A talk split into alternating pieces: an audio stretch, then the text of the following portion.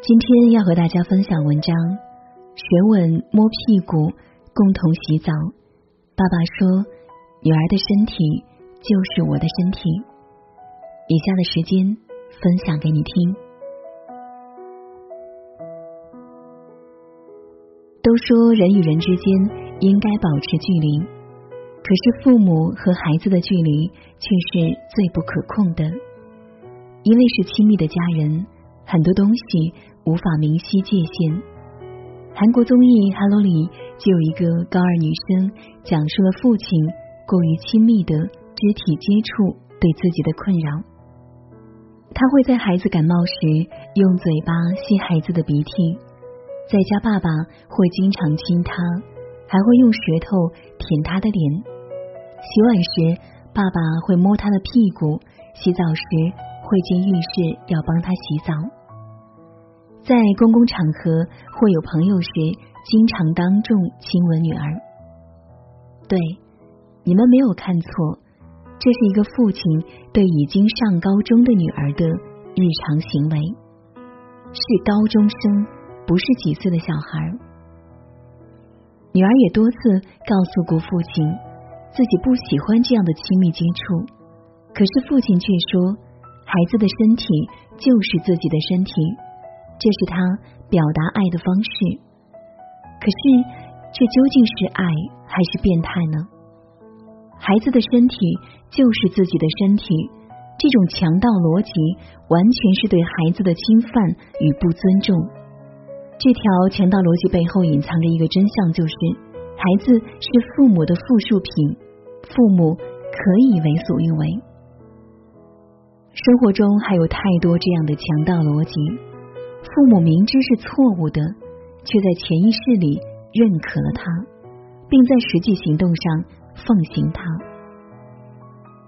日本作家一坂幸太郎曾说过一句发人深思的话：“一想到为人父母居然不用经过考试，就觉得真是太可怕了。”的确如此，有些父母不懂得如何为人父母，更不配为人父母。最近就看到两则不合格父母的新闻。第一则新闻是，在五二零这个充满爱意的一天，一位妈妈以五万元的价格把女儿卖了。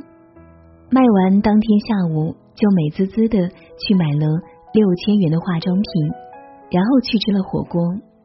所以对这个妈妈而言，女儿是明码标价的商品，她只是明晃晃的五万元人民币。第二则新闻：五月二十七号，一个六七岁的小女孩只因顶撞父亲，就被其当街暴打。从视频可以看出父亲出手之重，并且在女孩惊恐的求饶后，父亲依旧狂扇女孩耳光。所以，对这个爸爸而言，女儿是想打就打的物件儿。愤怒时的他，对孩子毫无怜爱之心。买卖孩子、打骂孩子，这样的真实案例并不是少数。那么这些父母究竟为什么敢如此猖狂？原因无非只有一个：孩子是我生的，孩子的一切都是我的。生活中还有太多这样的父母，把孩子当做自己私产，随意丢弃孩子心爱的物品，肆意翻查孩子的日记。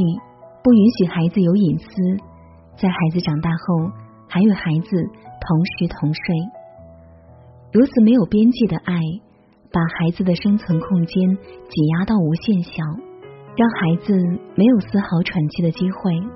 试问，这样怎么会培养出人格健全的孩子？费孝通先生《生育制度》中这样形容中国孩子和父母的关系。一个孩子在一小时中所受到的干涉，一定会超过成年人一年中所受社会指摘的次数。在最专制的君王手下做老百姓，也不会比一个孩子在最疼他的父母手下过日子为难过。从小到大，每个孩子都或多或少的受到父母的管制，小到穿衣说话，大到人生选择。除了那些没有爱的父母，还有一种恐怖的父母，会以爱之名的控制捆绑孩子。一句“为你好”就可以成为父母干涉孩子人生的万金油。在后台经常收到各种各样读者被父母干涉的留言：父母强制或偷偷的改孩子高考志愿，父母以死相逼，让孩子错过此生挚爱。父母让孩子按照自己的规划选择职业、人生方向，可是父母的为你好，真的就是对孩子好吗？真的未必。今年一月份，北大毕业生拉黑父母六年事件就是最贴切的例子。该北大毕业生写了万字长文，控诉父母从小对自己的控制。以及这些经历对自己今后人生的影响，与父母关系恶化，让他很难融入社会，恐惧建立亲密关系。布伦达·加里森在写给天下父母的心灵成长课《因为爱，所以节制》一书中，曾告诫父母：如果把孩子的生活当做我们自己的生活来处理，那样只会拉大他们和我们之间的距离。过度的爱只会带来伤害，伤害的是父母与孩子双方。别用为你好赶走你的孩子，也别用为你好摧毁你的孩子。传统教育理念中，听话是第一关键词。无论多大，在父母眼中，你都是孩子，都必须听话。听话也常被作为。判断孩子好坏的重要标准，而不听话就等同于不孝。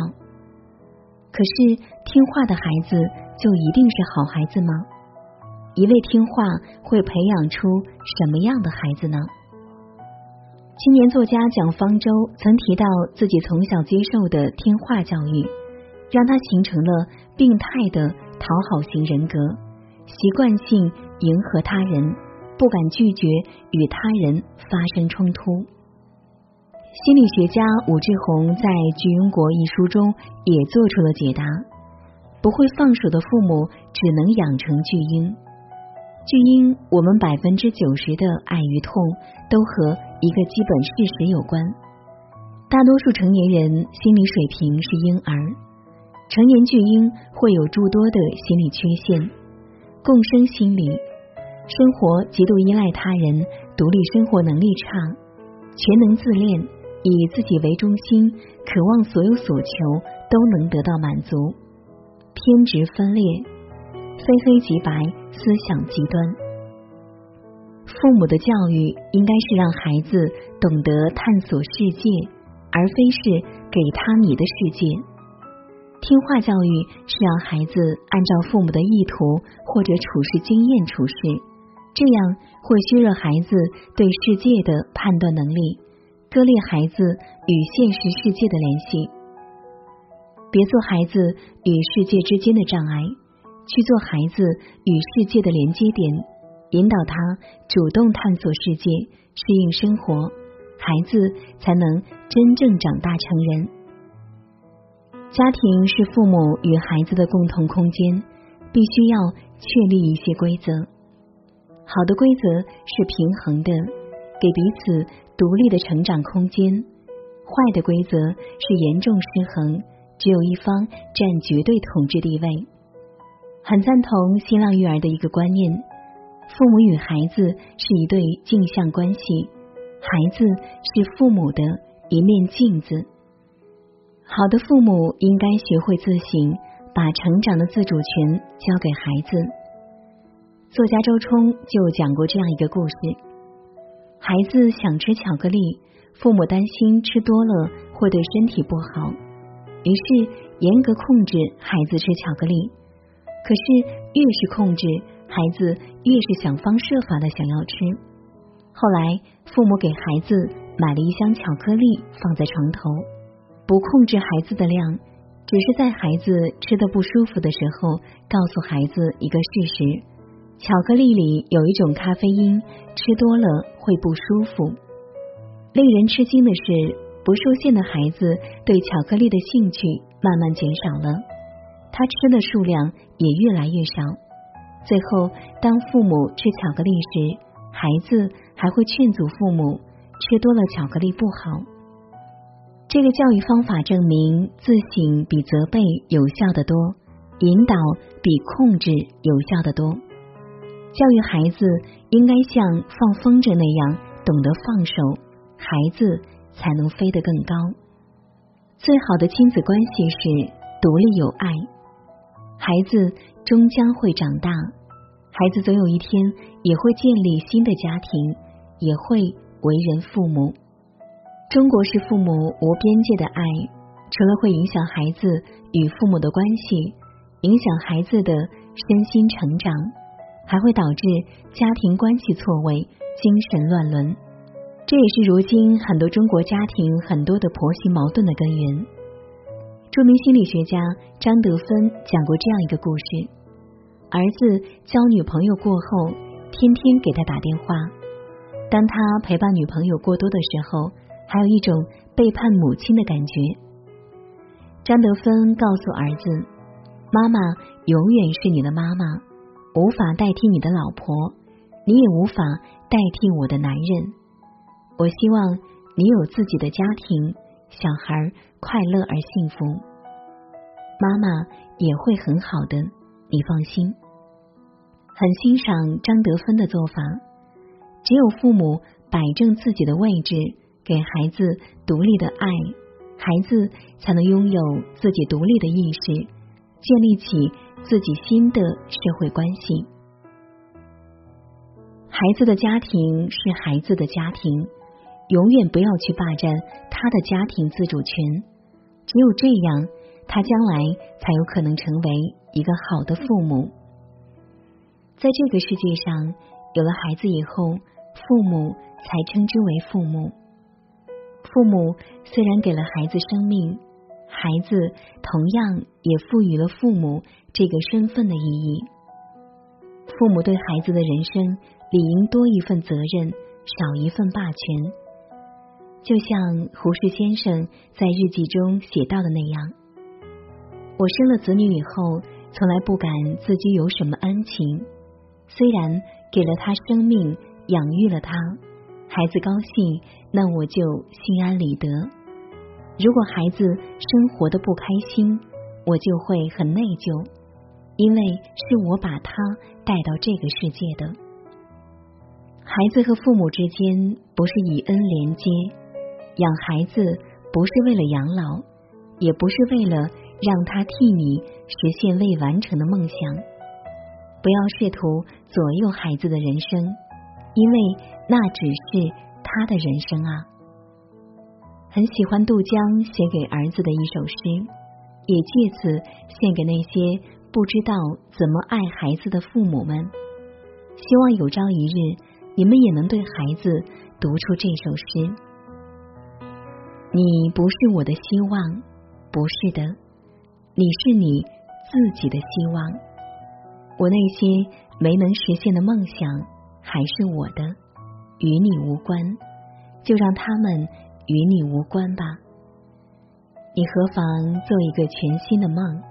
那梦里不必有我，我是一件正在老去的事物，却仍不准备献给你我的一生。这是我的固执，然而我爱你，我的孩子，我爱你，仅此而已。父母与孩子的最好状态是。彼此独立，相互友爱。正如一书所说，我们每个人都是自己的归宿。孩子，你只是你自己；父母，你只是你自己。